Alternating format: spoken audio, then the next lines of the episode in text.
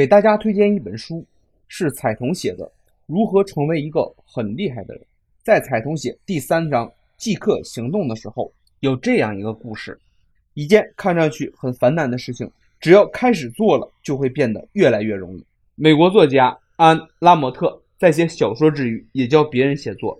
在每一届写作班上，他都会讲一个影响他一生的童年故事。三十年前的一天，在安十岁的哥哥。正为明天无法交上的一份作业而苦恼，而这份作业是一篇有关鸟类的报告。